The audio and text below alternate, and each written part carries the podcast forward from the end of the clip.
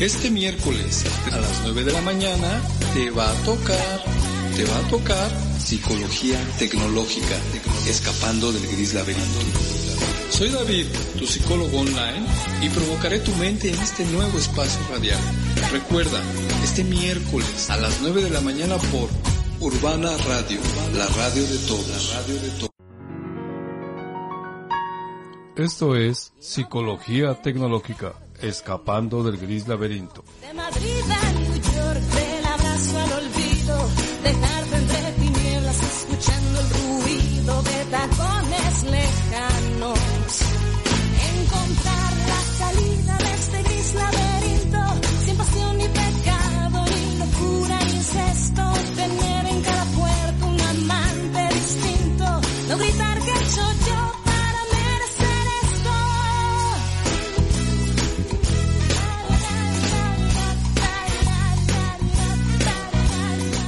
Buenos días, buenos días a todos. Mi nombre es David y soy tu psicólogo online.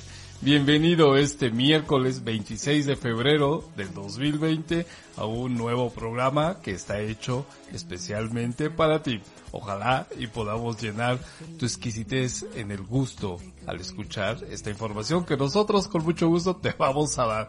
Mi nombre es David y este es tu programa Psicología Tecnológica, escapando del gris laberinto. Sean ustedes bienvenidos.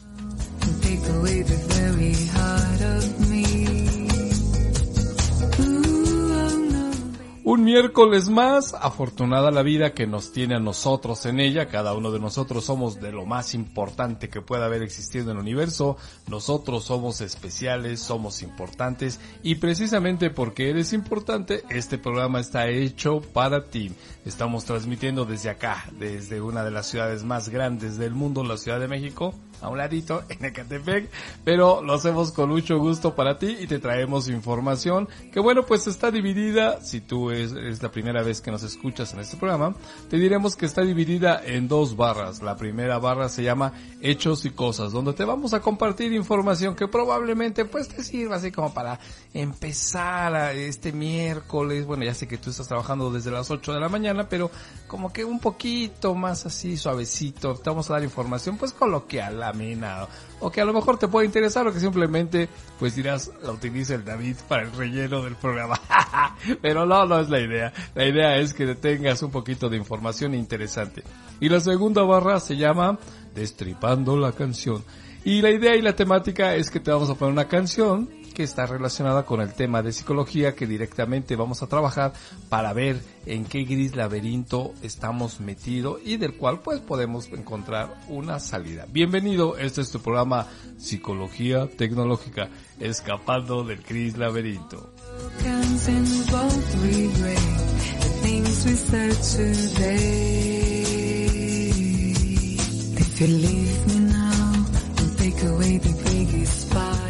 Y pues bueno, si eres nuevo, pues recibe un saludo muy cordial de nosotros, a nuevo escuchando este programa, ¿no? O en el mundo también, a lo mejor que creen que tengamos algún crío por ahí, pero bueno, pues quién sabe, debe de estar en la escuela o si está muy chiquito, dormidito en su camita, en su conita. Qué rico ser un bebé, ¿verdad? Solamente preocuparnos por que jueguen con nosotros, que nos den de comer, que nos cambien el pañal de bebé, porque ya ven que luego de adultos pues desarrollamos ciertas patologías medios extrañas por ahí. Pero en fin, saludos a todos ustedes, qué gusto que estén aquí con nosotros una vez más y pues bueno, recuerden, este programa está hecho íntegramente para ti. Te mandamos un abrazo y un saludo desde acá, Psicología Tecnológica, escapando del gris laberinto.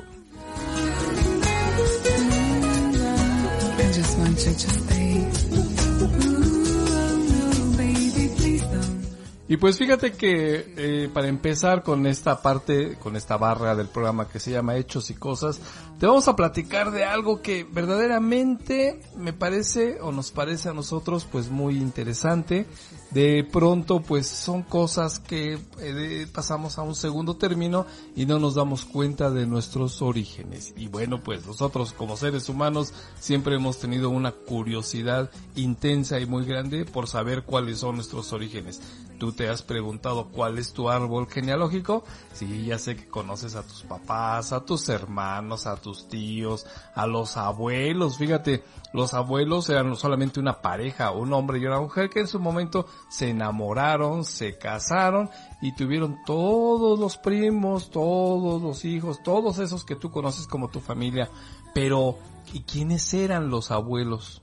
de tus abuelos, o sea, tus bisabuelos, tus tatarabuelos, cómo vivían, quiénes eran. Bueno, pues por eso son los árboles, genealógicos. Es decir, pues a ti te tocaría estar investigando hacia atrás quiénes eran, de dónde venían, dónde vivían, a ver hasta dónde pierdes el rastro. Bueno, pues esa es una curiosidad innata del ser humano de saber cuáles son sus orígenes. Pero fíjate, hay algo muy interesante porque pues no solamente nos conformamos con saber cuáles son mis orígenes familiares, ¿no? A veces los estudios se hacen tan, pues, eh, ¿cómo te puedo decir? Tan intensos que la gente descubre desde dónde vinieron sus eh, más antiguos parientes, ¿no? Algunos son emigrantes, algunos se fusionaron aquí y, y bueno, pues llegan hasta incluso periodos de la conquista y a veces más allá.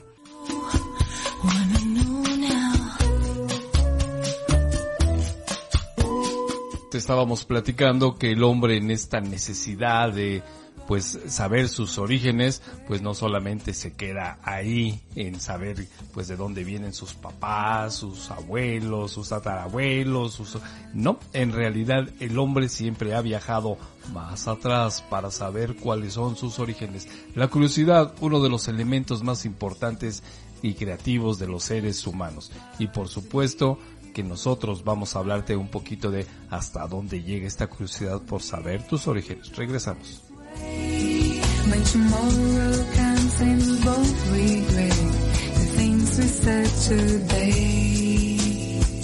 Y pues fíjate que te decía que la curiosidad, bueno, pues viaja y viaja y viaja y bueno, pues llega hasta tratar de encontrar los orígenes del ser humano. Hubo un momento en la, ¿cómo te puedo decir? En la historia del ser humano, donde hubo dos razas completamente diferentes, pero encaminadas hacia la evolución de, de seres humanos que se encontraron, pero que eran completamente diferentes. Unos eran los neandertales. Los neandertales son esta, estas, estos humanos que tú puedes ver en las películas, en los libros, que bueno, pues son una especie como de hombre de las cavernas y con pieles burdas en el cuerpo, que tenían sus comunidades, eh, pues controlaban el fuego también, y, pero era muy característico porque su, su rostro era así con el cráneo más achatado, es decir, pues la frente no es tan amplia como la que, la de nosotros. Ellos eran los neandertales, eran comunidades que bueno, pues vivían y que crees que compartieron el espacio con otro tipo de hombre del cual nosotros descendemos prácticamente directamente que eran los cromagnones. Los cromagnones eran estos humanos que eran más delgados, eran más ágiles, eran incluso este la, el cráneo es muy significativo porque la nariz pues es exactamente así como la que tenemos hoy todos nosotros y la frente pues obviamente es más ancha. Y los neandertales, estos otros grupos de hombres, que pues utilizaban, pues tenían rasgos más toscos, incluso los brazos un poco más largos, su cuerpo era incluso mucho más fuerte, ¿no? Casi nos recuerda a estos grandes simios, ¿no? Pero así su, su, cabe- su cabeza, su cráneo, te decía yo que la frente pues casi estaba muy aplastada, las fosas nasales eran más amplias, sus rasgos, sus rasgos eh, de- del rostro eran incluso así más toscos. Por supuesto que esta era una máquina demoledora, porque te imaginas un humano así de esas características tenía una fuerza brutal. Y por el otro lado, pues encontraron y chocaron estas dos, vamos a decir, especies de humanos con el Cromagnon, que es directamente de donde nosotros venimos, ¿no? Que te decía yo, pues era gente pues más hábil, más inteligente, más creativa, ya tenía este otro, ya no utilizaba las pieles, así los animales tan burdas, sino utilizaba el tejido, algunos ya, ya conocían un poco de agricultura, sus comunidades eran diferentes, y bueno, pues en algún momento de la historia, más o menos hace, fíjate, cien mil años, ¿eh? Cien mil años hacia atrás, en algún momento chocaron estas dos especies, se encontraron, compartieron algún tipo de, pues no sé, de territorio, y ¿qué crees? Que en algunas de las ocasiones sucedió lo inevitable. Hubo una cruza de razas. Ajá. Así es que, como tú te puedes imaginar, pues yo no sé si por la conquista de la hembra o por lo que tú quieras, la necesidad, la, eh, el aislamiento, porque pues no había tantos como hoy pudiéramos creer, pues resulta que hubo una cruza de especies entre ellos dos y en algún momento se cruzaron los neandertales con los cromagnones. Y bueno, pues esto se determina porque en la actualidad pues obviamente se hacen eh, investigaciones con respecto al ADN de nosotros, de los seres humanos actuales, el Homo sapiens sapiens, el cual pues así estamos catalogados, y con los cromagnones y con los neandertales y resulta que se encuentra el código genético por ahí mezclado. No es en una gran mayoría, no se puede decir que nosotros seamos una mezcla completa de ambos. No, pues sí hubo mezclas, pero obviamente quien predominaba era la especie del cromagnon, del cual nosotros somos pues en línea directa sus sucesores.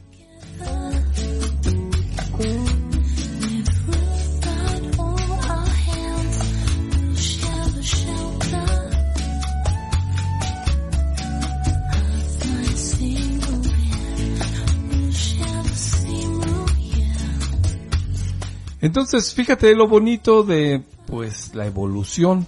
Realmente no se puede decir que somos una especie pura nosotros. En realidad somos una mezcla. Lo mismo que pasó aquí en México con la llegada de los españoles. Hoy pues puedes encontrar gente morenita, rubia, incluso con rasgos negroides. Pero esto es debido a la mezcla que ha habido pues a través de la pues en ese momento de lo que fue la conquista, ¿no? Y nosotros, los mexicanos como tal, pues somos mestizos, es decir, somos una mezcla, no existe el güerito puro ni la morenita tal. Nosotros tenemos una mezcla pues prácticamente de muchas razas, más bien, perdón, de muchos grupos humanos, pero pues bueno, seguimos siendo una mezcla. Por eso nosotros tenemos aquí la parte indígena, la parte europea y también la parte negroide, porque recuerda que pues acá en Veracruz y toda esta zona, pues trajeron gente de África precisamente para trabajar como esclavos y pues con el tiempo, pues bueno, nos hemos mezclado y hoy tenemos unas morenazas de fuego impresionante, también nosotros los morenitos de fuego, ¿no?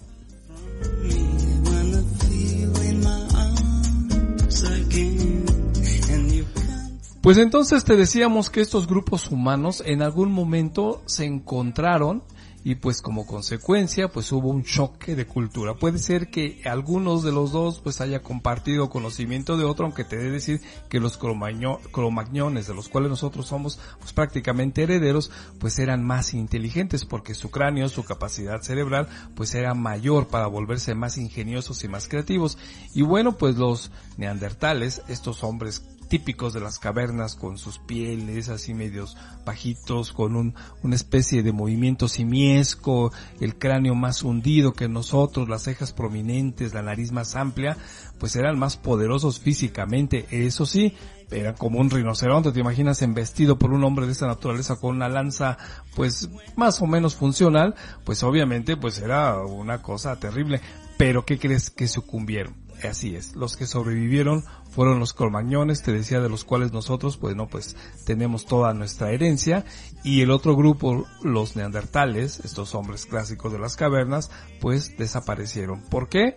Pues probablemente porque la naturaleza, pues eh, siempre, siempre predomina, pues el más fuerte. Y no estamos hablando de fuerza bruta. En este caso, el cromagnon, pues tenía una mayor inteligencia, una mayor capacidad y como consecuencia su tecnología para fabricar lanzas, alfarería, utilizar pues no sé, todos los medios que había como tal en la naturaleza, pues le sirvieron para desarrollarse y sobrevivir y gracias a eso nosotros pues aquí estamos como una prueba viviente de lo que tiene que ver con el crecimiento de la especie humana, pero eso no significa que no hayamos también tenido parte de nuestra historia genética de los otros, de los neandertales. Pero tú te imaginas lo que sería un grupo que, bueno, siempre se había sentido aislado porque pues en ese tiempo andaban deambulando, venían de de África, por Europa, las estepas, y de pronto pues sintiéndose grupos pues solos porque realmente pues no existían tantos humanos. Fíjate, hubo una vez, en algún momento, en que sabes cuántos humanos existían en todo el planeta Tierra, en todo el planeta Tierra, más o menos como dos mil, era todo lo que había, ¿te fijas? Estuvimos casi a punto de la extinción, no hubiéramos existido nosotros como tal, pues bueno, pues fue creciendo, creciendo, creciendo, y estos dos grupos, los cromañones y los neandertales, pues vivían en zonas diferentes, pero en algún momento las zonas, pues permitieron que se juntaran o que se reconocieran. ¿Tú te imaginas de pronto la parte, cómo podría decir, emocional o de sorpresa cuando de pronto encontrabas a otros, pues, seres parecidos a ti, bípedos, eh, con su ropa de pieles, con sus lanzas, pero con una estructura corporal completamente diferente, debe de haber sido un choque impresionante, ya sea que los neandertales primero vieran a los cromañones o los cromañones a los neandertales. ¿Te imaginas de pronto la sorpresa de encontrar un ser parecido a ti pero completamente diferente? Pues el temor que podría haberse presentado. De por sí no había tantos humanos y de pronto te encuentras a un humano con características parecidas a las tuyas, pero pues muy diferente, quizás hasta tosco o más estilizado, con tecnologías completamente diferentes para usar con pues con las lanzas, los cuchillos que se utilizaban de piedra, pues debe de haber sido un choque cultural muy fuerte, ¿no? Es como si tú hoy por hoy pues te encontraras pues con un extraterrestre, ¿no? Así un hombrecillo como los dicen grises o verdes, con dos piernas, dos manos, unos ojos gigantescos, pues ese choque pues debería debe, de ser pues bastante fuerte. Lo mismo le pasó a estas dos especies de humanos, los colmagnones y los neandertales. Cuando, día, cuando se encontraron, pues tuvieron una sorpresa grande, pero yo creo que poco a poquito pues empezaron a tener cierto tipo de contacto, tan es así que hubo contacto genético entre los dos. Es decir, ya sea por la posesión de la hembra, o ya sea por la necesidad de apareamiento, o hasta incluso por la curiosidad, se aparearon en algún momento y parte de su material genético en el ADN, en el ácido desoxirribonucleico, aún está presente hoy en día en nuestros cuerpos. ¿Qué tal, eh?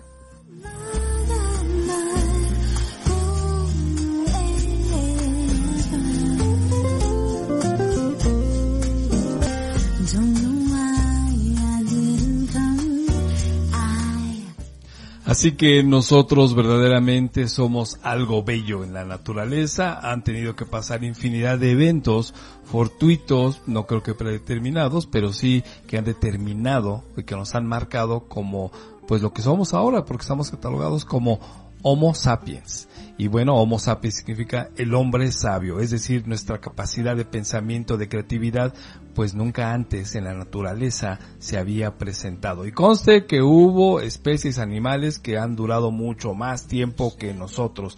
Por ejemplo, ya te he comentado en otros programas que los dinosaurios estuvieron en la Tierra 150 millones de años, fíjate, evolucionaron pero siguieron funcionando como una especie, pues animal, vamos a decirlo, inferior. Recuerda que los seres humanos estamos catalogados como animales superiores, arriba de la cadena alimenticia, ¿no? Y bueno, pues nosotros lo desarrollamos a partir de, pues unos seres ahí pequeñitos que existían en tiempo de los dinosaurios, que eran una especie como de roedores pequeñitos, como ratoncillos, que eran todos los mamíferos y de los cuales pues de ahí hemos evolucionado después de 65 millones de años en todas las especies que prácticamente habitan el planeta Tierra.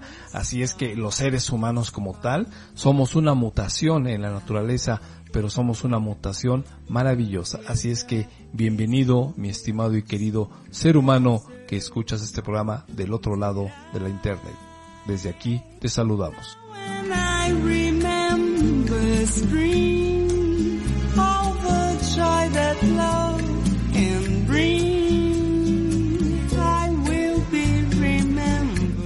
Y bueno, pues como una de las especies o la especie que se encuentra en la parte más alta de la cadena evolutiva, pues bueno, los seres humanos hemos desarrollado gracias a todo este tipo de evolución, pues un cerebro con una mayor capacidad para la creatividad, el arte, el conocimiento, la tecnología. Y pues bueno, dentro de ello pues también de pronto tenemos algún tipo de situación que pues afecta o que se manifiesta de una manera diferente a la esperada en nosotros como la especie humana. Y bueno, pues de eso se trata nuestra segunda barra. Nuestra segunda barra, recuerda que se llama Destripando la canción. Y bueno, pues la idea, te lo recuerdo, es te voy a poner una cancioncilla y entonces pues escucha bien la letra por favor porque vamos a tomarla como pie para hablar de nuestro tema psicológico aquí en tu programa Psicología Tecnológica Escapando del Gris Laberinto.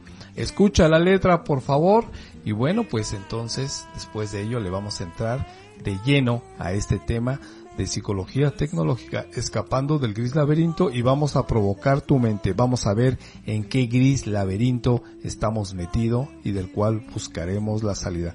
Así que, señoras y señores, niños y niñas, con ustedes en Destripando la canción, la canción, ja, la canción para que nosotros entremos al tema de psicología. Bye.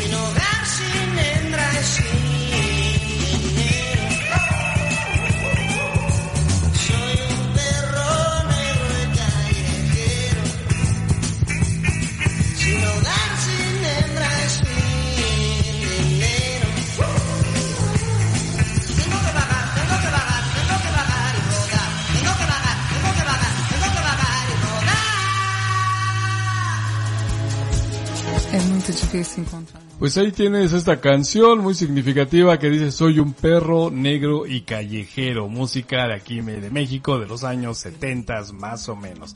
Pero bueno, pues es lo que vamos a utilizar precisamente para hablarte de un tema de cuando las personas, jaja, como tú o como yo o como cualquiera, sienten o creen que se pueden convertir en animales. Esto se llama zoantropía. Te voy a platicar al respecto después de la musiquilla. Baby, please don't go. Ooh, oh boy, I just want you to stay. Fíjate qué interesante, así como lo escuchas, se llama zoantropía, Z-O-A-N-T-R-I-P-A, zoantropía. Es decir, cuando la gente cree que se, que se puede convertir en un animal o creen que son animales. Esto, fíjate que es una, ¿cómo te puedo decir? Un trastorno, un trastorno del ser humano que está muy ligado directamente con el trastorno delirante o la psicosis paranoide o incluso puede estar ligado a la esquizofrenia. Y la idea eh, de este sentido es que la persona como tal se cree que se puede convertir en un animal o que es un animal. Y fíjate, no estamos hablando de que la persona esté completamente ida y que no reconozca la realidad.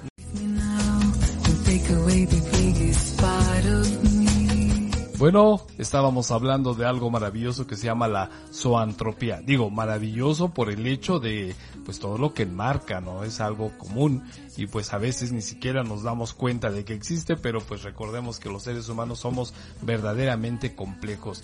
Y la zoantropía, te decía, está pues catalogada como pues un trastorno mental que está ligado a la esquizofrenia. No es tan común verlo, no es tan común, pero sin embargo existe y te voy a platicar algunos casos de los cuales por supuesto tú tienes conocimiento. El caso es que la zoantropía tiene que ver con esta idea o este delirio de la metamorfosis, de cómo el hombre se cree o piensa que puede cambiar en animal o también se comporta como un animal o utiliza o siente o piensa que su transformación de humano puede ser directamente pues mutada a un animal. Ejemplos de esto, bueno, pues aquí en la cultura mexicana pues tenemos muchos ejemplos de ello ejemplos que pues, no, pues a final de cuentas se hacen parte de nuestras historias, pero no por ello dejan de ser muy interesantes. Aquí en México pues se ha hablado mucho de pues de los nahuales, ¿no?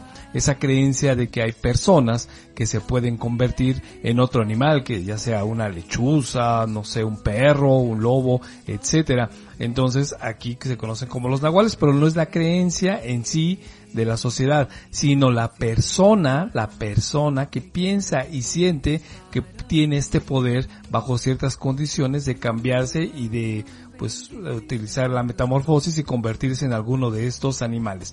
Otro de los casos a nivel internacional más conocidos tiene que ver con el hecho de cuando hay personas que piensan que se pueden convertir en lobos, los famosos hombres lobos, ¿no? Lo que pues se conoce muy bien como la licantropía y que el cine y las novelas pues han explotado hasta el hartazgo. Bueno, pues aún así hay personas que piensan hoy en día todavía que tienen estas particularidades de convertirse en lobo, ¿no? Por ahí me llama mucho la atención porque bueno, pues gracias a los nuevos, a las nuevas tecnologías, el internet, podemos ver estos ejemplos y por ahí hay algunas personas que se han sacado fotos obviamente completamente humanos y con posiciones bastante, en posiciones bastante raras y cuando dicen cuando me transformo en lobo por la luna, ¿no? Por la luna llena.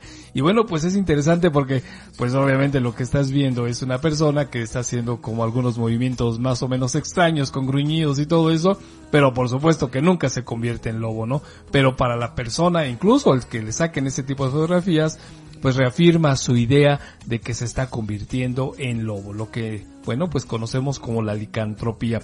Y bueno, pues insisto, esto es solamente una parte de la zoantropía, que es ese trastorno de creer que podemos o que la persona puede mutar en algún animal. Déjame, te sigo platicando después.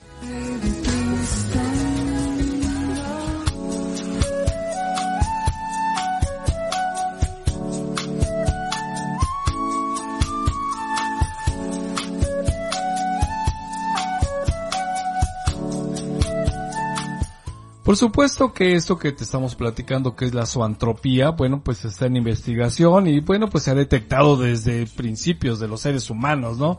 O sea, este tipo de pensamientos de algunas personas que creen que se pueden convertir o que pueden cambiar en algún animal, pues bueno, ha existido por mucho tiempo. Pero bueno, pues recordemos que antes todo este tipo de sensaciones o situaciones se pensaba que estaba ligado con la brujería, con posesiones demoníacas o con no sé, cosas así bastante extrañas. Hoy por hoy, bueno, pues las investigaciones científicas pues se acogen mucho precisamente a esto, a la investigación como tal, y bueno, pues se ve que es una patología que existe en el ser humano, aunque es de difícil, te podríamos decir, investigación porque no hay muchos casos al respecto.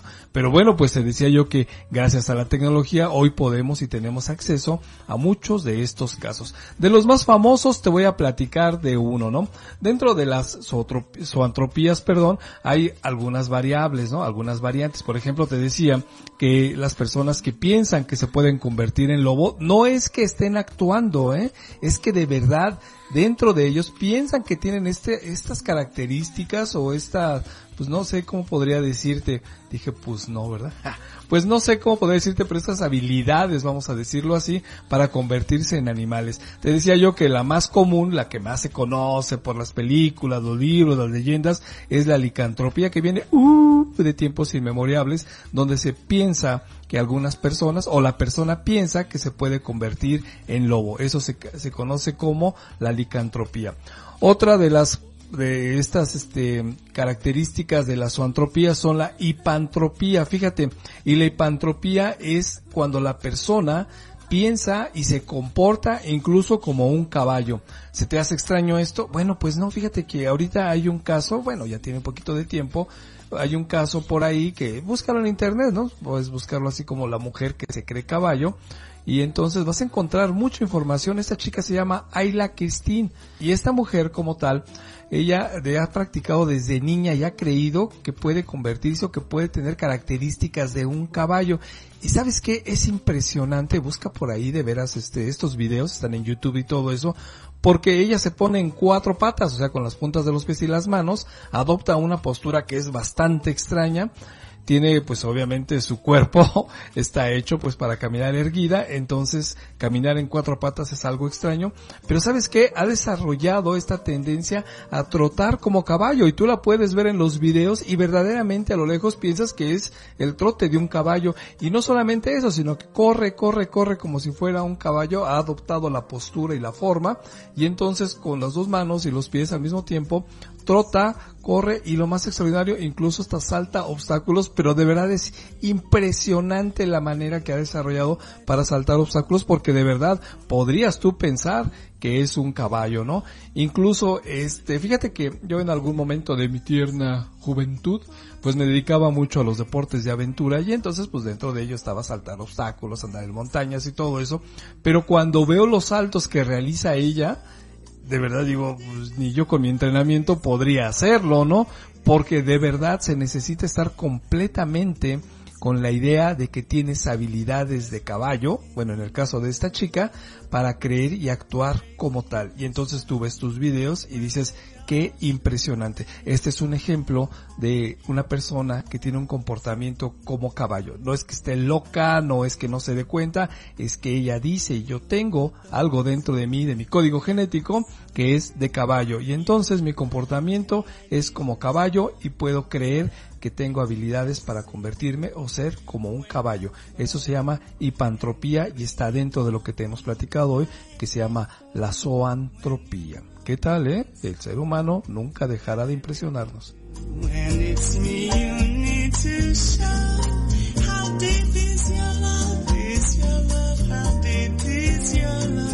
Y bueno, a lo largo de la historia siempre han existido múltiples casos de este tipo de, pues vamos a llamarlo trastorno, ¿no? De la zoantropía. Incluso fíjate que hay otra, otra, otra parte dentro de la zoantropía que se llama boantropía.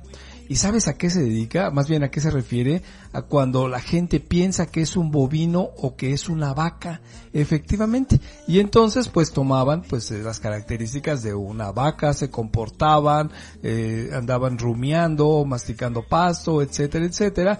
¿Tú te imaginas una persona con este tipo de, ¿cómo te de conductas hace, ¿qué te gusta? 500 años? Pues obviamente estaban como etiquetadas como si fueran obras del demonio, como si fueran brujas, y pues pobres personas, porque bueno, ya con la Inquisición y con todo este tipo de ritos mágicos que se usaban, ¿tú te imaginas cómo las trataban? Entonces, digo, si hoy por hoy con la tecnología, con nuestro crecimiento, con nuestra cultura, nuestra educación, de pronto nos resulta que son cosas verdaderamente extrañas que salen de, vamos a decir, de un juicio común, pues imagínate con la eh, forma de pensar pues de la Inquisición o de la Edad Media, verdaderamente esas personas pues eran tratadas pues muy mal, ¿no? Porque encadenadas, golpeadas, exorcizadas y no sé cuántas cosas pueden haberlos hecho por el temor de lo desconocido. Y entonces el ser humano se convierte pues hasta incluso en lugar de ser otra persona humana, pues, se convierte pues en un salvaje, ¿no? Que por su miedo, por su temor a lo desconocido, pues actúa de una manera pues, bastante nefasta. I don't know why I didn't come. I left him by the house of fun. Don't know why I didn't come. I don't know why I didn't come. When I saw the break breaking day, wish that I why fíjate que en realidad, pues como tal, a pesar de las investigaciones que se hacen, pues no se ha localizado, no se puede determinar exactamente qué es lo que provoca este trastorno mental. Pero obviamente pues está muy ligado a alteraciones que hacen creer al individuo y de verdad no es que lo hagan como moda, no es que se quiera hacer los chistositos, simplemente que esta alteración mental de verdad les hace creer que ellos tienen estas características de animales, ¿no? Ya te hemos hablado de los que se creen hombres lobos, los que piensan que tienen características o habilidades como animales como el caballo o de las vacas y pues como consecuencia pues esto les va a provocar verdaderamente problemas en su realidad. Te decía que pues no se puede todavía identificar tal cual cuál es la situación, pero pues sí se habla que está muy ligado esto que conocemos como su antropía con el trastorno delirante o, o psicosis paranoide. Aunque bueno, pues obviamente de la zoantropía como tal, pues está muy ligado a algún problema psicológico profundo que ha tenido la persona y entonces como tal pues trata de evadirlo ah, de manera inconsciente, no consciente, con esas características como de animales, ¿no? Comportarse como animales. Hay otro caso que te decía yo gracias a la tecnología, bueno pues tenemos conocimiento muy claro y es del hombre que se cree perro. ¿Nunca lo has visto? Bueno, búscalo en internet. Él piensa que él es un perro dálmata. Incluso es muy interesante porque en las entrevistas que se le hacen, él se mandó a hacer un traje de perro dálmata. Así está, la verdad es que está el traje muy interesante, ¿no? Pero él se comporta así como si fuera un perro con su cadena, le gusta dormir en una jaula, eh, que pues no sé, le den un co- comer en, pues así en el suelo, ¿no? En su platito y comportarse como si fuera un perro. Y bueno, pues en la entrevista pues tú lo puedes ver y es una persona completamente consciente. En algún momento se quita su máscara porque trae una máscara hecha de perro dálmata que la verdad es una obra maravillosa. Y entonces este, pues él se quita la máscara y tú lo puedes ver y si la verdad es que si lo ves en la calle pues es una persona común y corriente. No te imaginas que existe esta pues modalidad dentro de su cerebro. Eso se conoce como sinantropía. Es cuando la persona piensa que es y se comporta como un perro. Y bueno, pues también te decía, puedes encontrar ahí en internet otros casos que también son muy interesantes. Por ejemplo, hay otra mujer que es de Noruega, si no mal recuerdo, que ella se cree gato pero dice que desde niña, desde niña ella sentía esta necesidad y esta situación de comportarse como un gato. Y entonces pues ella también anda maullando, anda cuatro patas, eh, le gusta acostarse pues en las cornisas de las ventanas, se mandó a hacer una ropa donde se pone su rabo y sus orejas y no le da vergüenza, no le da pena, simplemente pues ella insiste en que ella es un gato y su comportamiento es así como si fuera de gato, donde andan, donde anda gruñendo, maullando, donde le gusta que le hagan así como que caricias. El caso es que él ella se comporta exactamente así como un gato. Qué interesante, ¿verdad? Incluso los sonidos, todo que te decía, los comportamientos y todo, pues es como de un gato.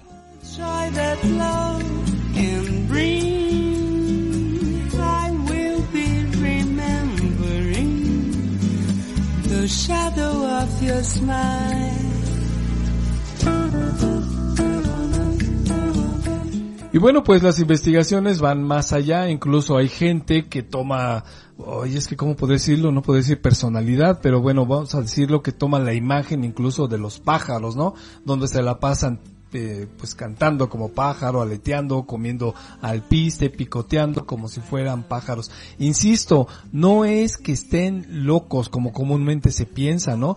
Son personas humanas que saben que son personas humanas, pero dentro de ellas eh, se comportan y piensan que son animales o que tienen características de animales.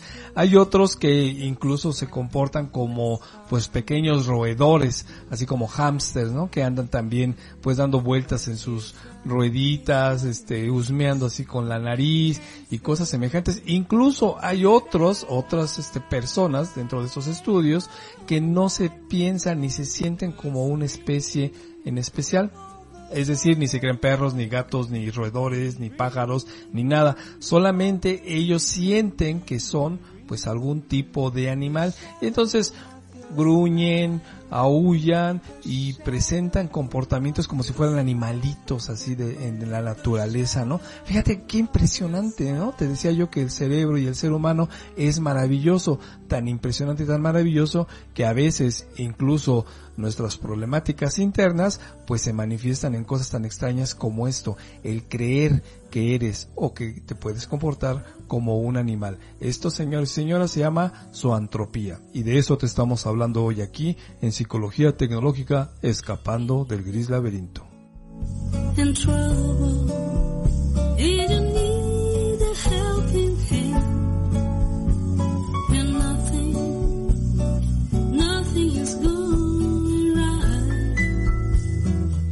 Por supuesto que al tener este tipo de trastornos que son verdaderamente extraños de la zoantropía, bueno, pues tienen un choque cultural pues con la sociedad, porque por un lado, como seres humanos, ellos pues tienen derechos, pero de pronto quieren traspasar estos derechos y que sean convertidos como pues en un reconocimiento de que ellos son verdaderamente animales. Te decía que este muchacho que se cree que es dálmata, que se comporta como perro, que oye como perro, se hizo su traje de perro, búscalo ahí en internet, el hombre que se cree perro, que la mujer que se cree caballo, la que se cree gato y etcétera, etcétera.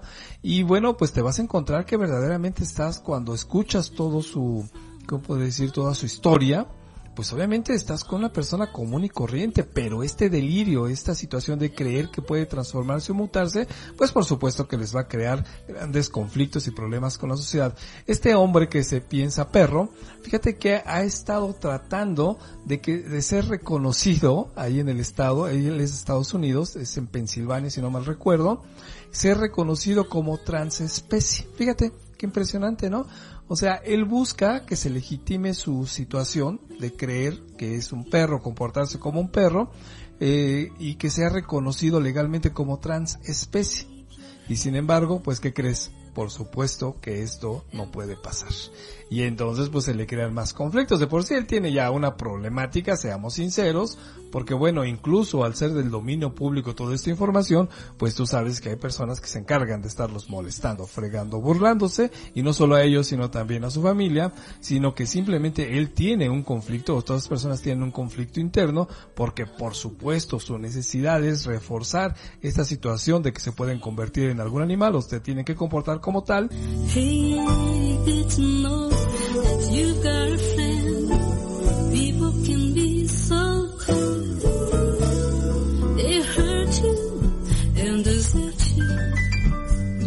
Así que te digo, no creas que solamente lo hacen como una moda o como una forma de llamar la atención o que les das una regañada ah, ya quítate tu traje de perro, ah, bueno, está bien, ya me lo quito. No, de verdad que no. Ellos son felices y se entregan precisamente a esta forma de ser como del animal que han escogido, ¿no? Te decía que en el caso de esta persona que siente y actúa como perro, pues él duerme dentro de una casa hecha para perros que hizo dentro de su casa, ¿no?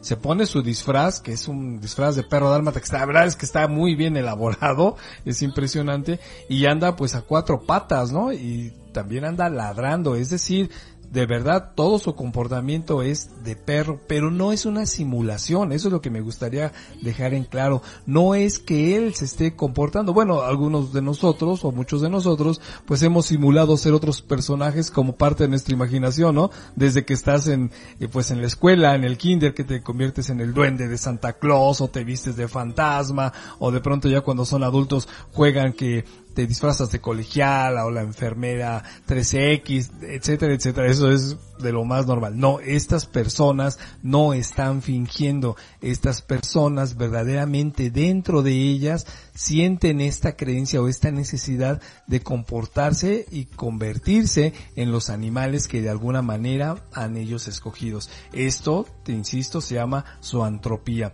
Búscalo en internet, es muy interesante que puedas ver al hombre que se comporta como perro, la mujer que se cree caballo, la mujer que se cree gato y hay infinidad de cosas. Incluso por ahí en internet, a veces en el Face, pues puedes ver, hay algunas fotos de algunos personajes que dicen, aquí está la prueba de que yo sí me transformo en hombre lobo y empiezan a hacer así movimientos y ritos bastante extraños. Digo, desafortunadamente pues nunca llegamos a ver el final de, de su conversión en el lobo porque pues no existe, pero sin embargo dentro de su creencia, de su necesidad, dentro de este, ¿cómo podríamos decir? Trastorno como tal, pues existe la creencia real para ellos de que tienen este poder de mutar, de transformarse en algún animal. Es un delirio de la metamorfosis.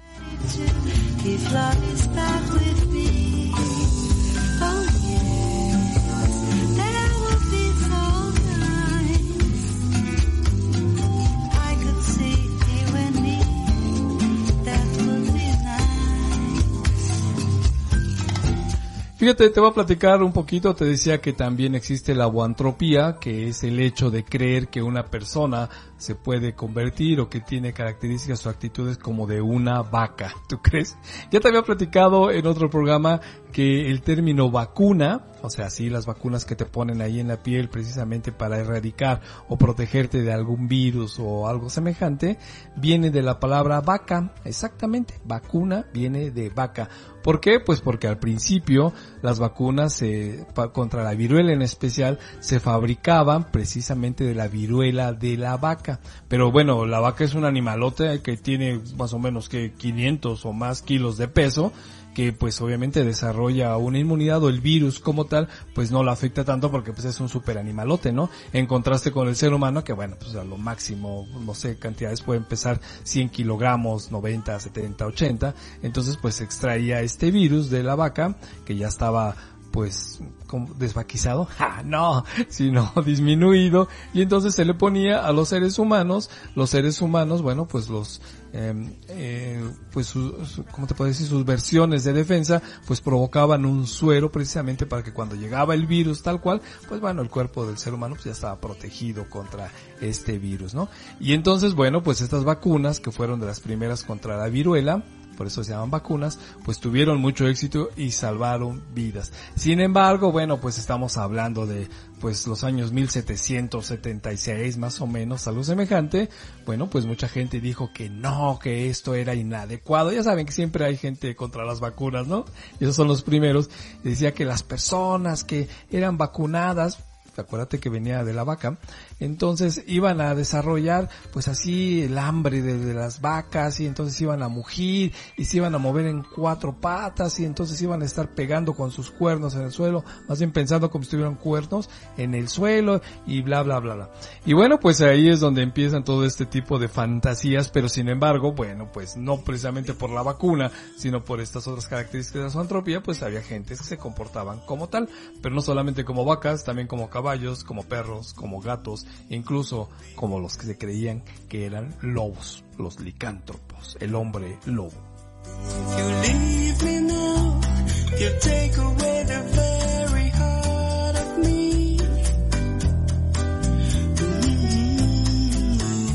Por eso te pusimos en Destripando la canción, esa que es muy interesante del Trila, que soy un perro negro y callejero, sin lugar, sin hembra y sin dinero.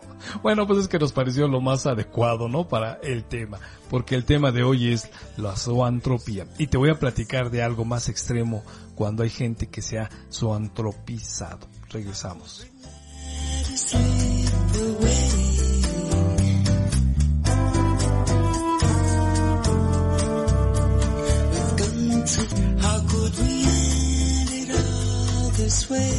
Y bueno, pues con las investigaciones que se han hecho, bueno, pues se habla de que precisamente las personas que tienen la zoantropía o que padecen la zoantropía, bueno, pues tienen algún problema de trastorno mental que está pues ligado con la esquizofrenia. Fíjate bien, pero qué fuerte, ¿no? Porque de pronto tus características de ser humano, creativo, pensante, caminante, bueno, son cambiadas por el hecho de pensar, creer y comportarte, de que eres un animal completamente diferente. No hay una relación directa entre un hombre y un caballo, o un hombre y un perro, un hombre y un pájaro, o un gato, ¿no? Sin embargo, pues bueno, pues existen y están hasta el día de hoy, ¿no? Y esto te digo que está ligado, se dice, con problemas o con trastornos mentales como la esquizofrenia o el trastorno delirante, psicosis paranoide, ¿no? El caso es que existe como tal un delirio de metamorfosis donde se cree que la transformación del ser humano puede ser convertida en un animal. Te hemos hablado, aquí en México se habla mucho de los nahuales, ¿no? Que se dice que son brujos, que se pueden convertir eh, bajo, no sé, los influjos de algún brebaje o el clima o el placer, los nahuales se convierten en algún perro, en algún lobo, en algún búho, cosas de esa naturaleza, ¿no? La licantropía, que es el personaje que piensa que se puede convertir en un lobo y entonces anda ahí como el lobo humano. La hipantropía, que ya te hemos hablado del comportamiento o las características de pensar que eres un caballo o una yegua en su caso. Lo- la boantropía, que también es de creerte en un bovino o una vaca. La sinantropía, como este ejemplo que te hemos platicado, de pensar que eres y te comportas como un perro. O pues las personas que también creen que se pueden convertir en gatos, en pájaros, en roedores o a veces ni siquiera en una especie como tal, pero pues se comparte, más bien se comportan como un ser pues asilvestrado, ¿no? Un ser salvaje de la naturaleza con características pues de algún animal. Uy.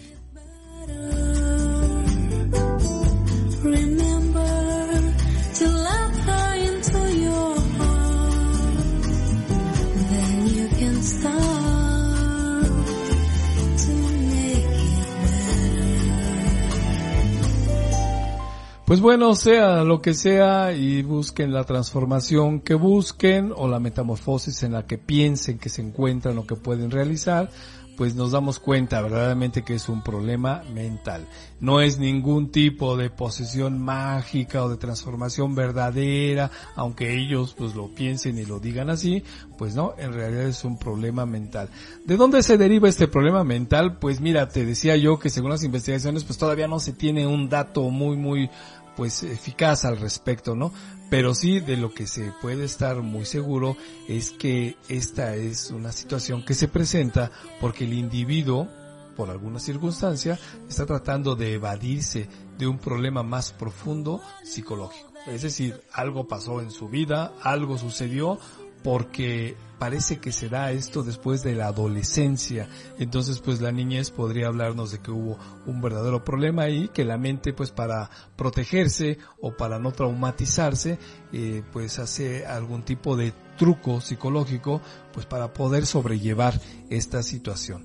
Entonces, pues bueno, como muchas de las cosas en los seres humanos y hablando de la psicología, pues hay una evasión de un problema o hay un dolor eh, mental muy fuerte y como consecuencia, pues bueno, se dispara en esto de lo que hoy te hemos hablado que se llama la zoantropía.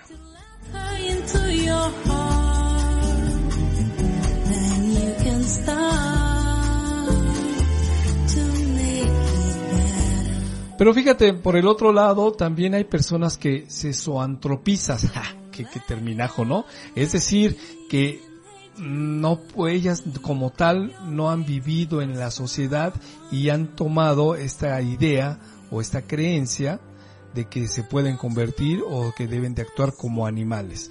Hay otra parte, hay gente que se ha zoantropizado, es decir, que por las circunstancias y el medio actúa y piensa como si fuera un animal.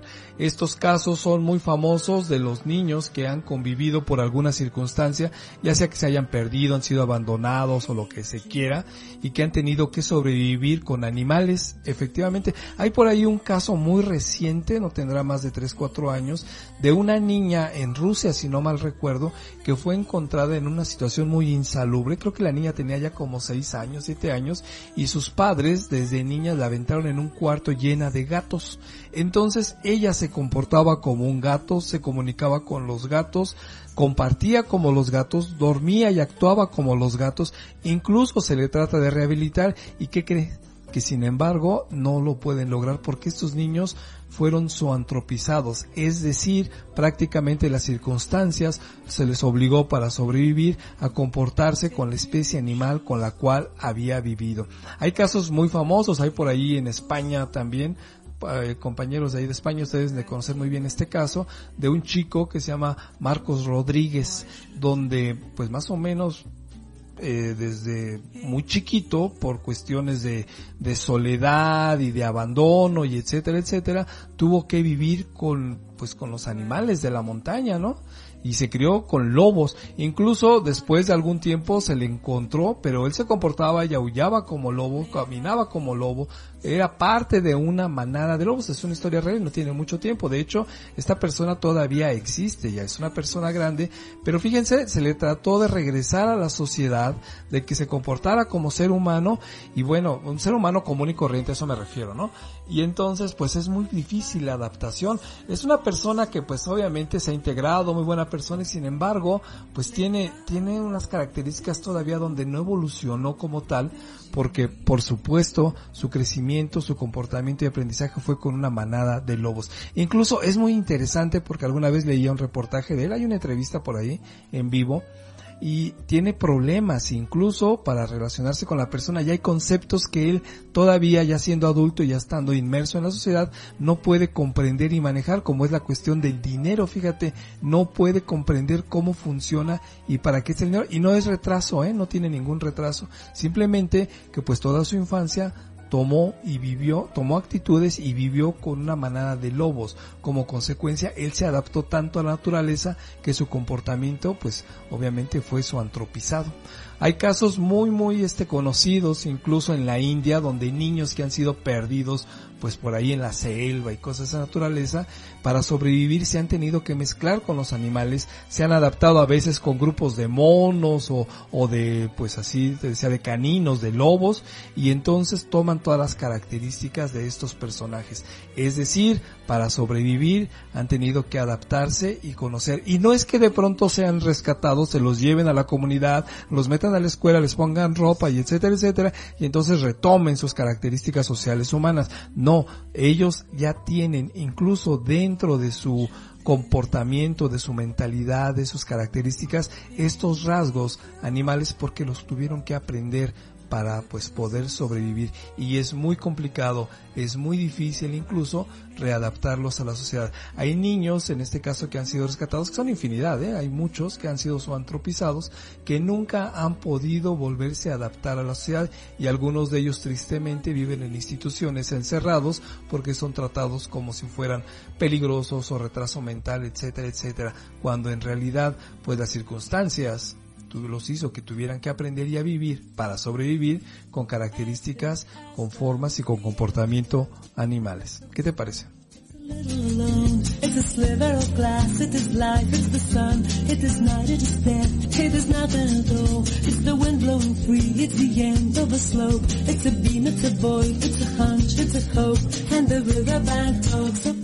Fíjate, regresando con esto de los niños o de las personas que han sido zoantropizadas, bueno, de pronto nosotros podríamos creer de este lado, bueno, pues ya lo sacas de ahí de, de, de, de su estado salvaje y pues ya que empiece a comportarse y empiece a funcionar como pues una persona humana común y corriente.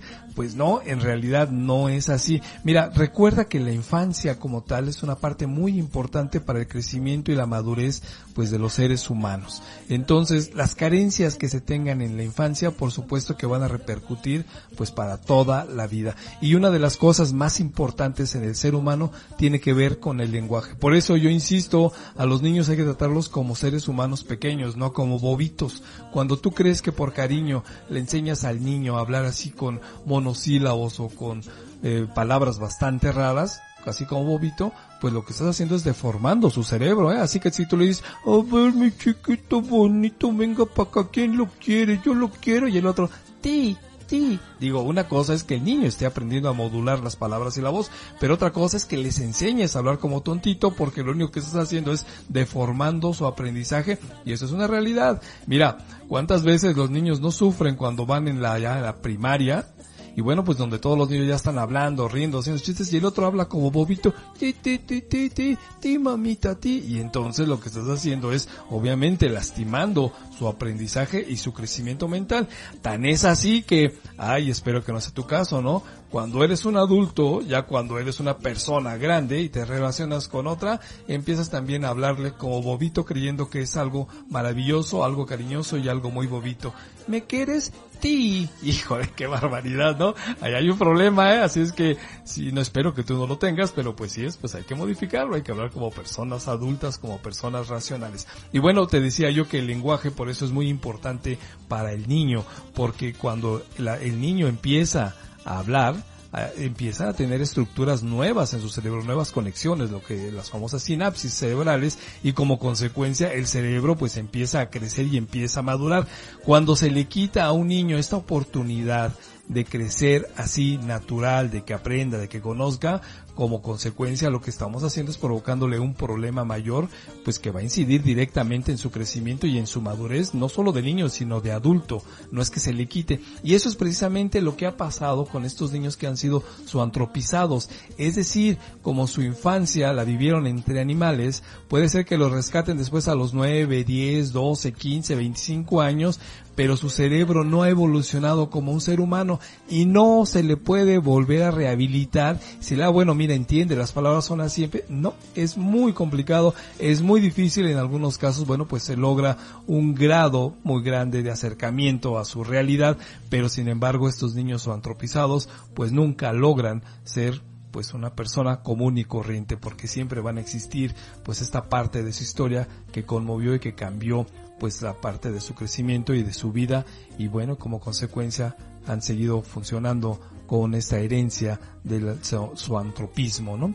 Pero bueno, esos son niños que han vivido pues en la naturaleza por necesidad para sobrevivir. Hay casos muy famosos desde, uff, tiempos inmemorables, ¿no? Incluso aquí en México, fíjate, también hubo un caso que si no mal recuerdo fue pues del siglo antepasado, 1845, una niña pues lobo, ¿no? Que también así vivía este entre lobos, y andaba a cuatro patas, aullaba, atacaba a las cabras, se las comía y bueno, pues este un día la capturaron, se la agarraron y después ella se escapó.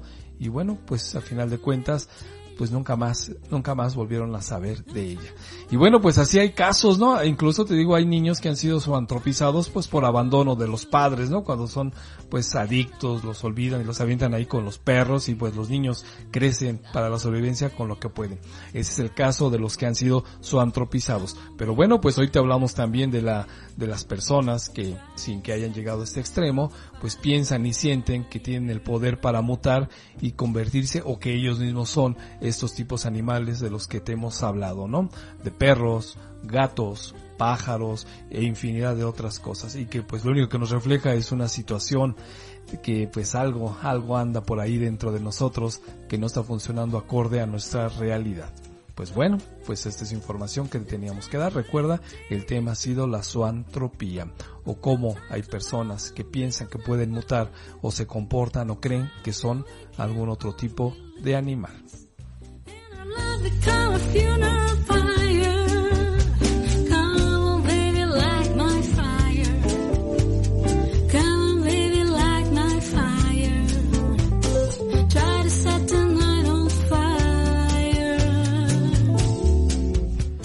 Pues bueno, hemos llegado al final de nuestro programa. Te agradezco mucho que hayas estado con nosotros aguantando pues toda la información que te hemos dado y los cortes de luz, que bueno, pues de hablar, así es la tecnología. Este fue tu programa Psicología Tecnológica Escapando del Gris Laberinto. Nos vemos la próxima semana y te vamos a dejar con el tema o la musiquita que utilizamos pues para hablar de esto conocido como la zoantropía. Saludos.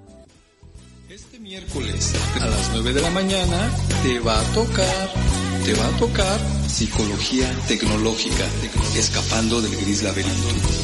Soy David, tu psicólogo online, y provocaré tu mente en este nuevo espacio radial. Recuerda, este miércoles a las 9 de la mañana por Urbana Radio, la radio de todos. La radio de todos.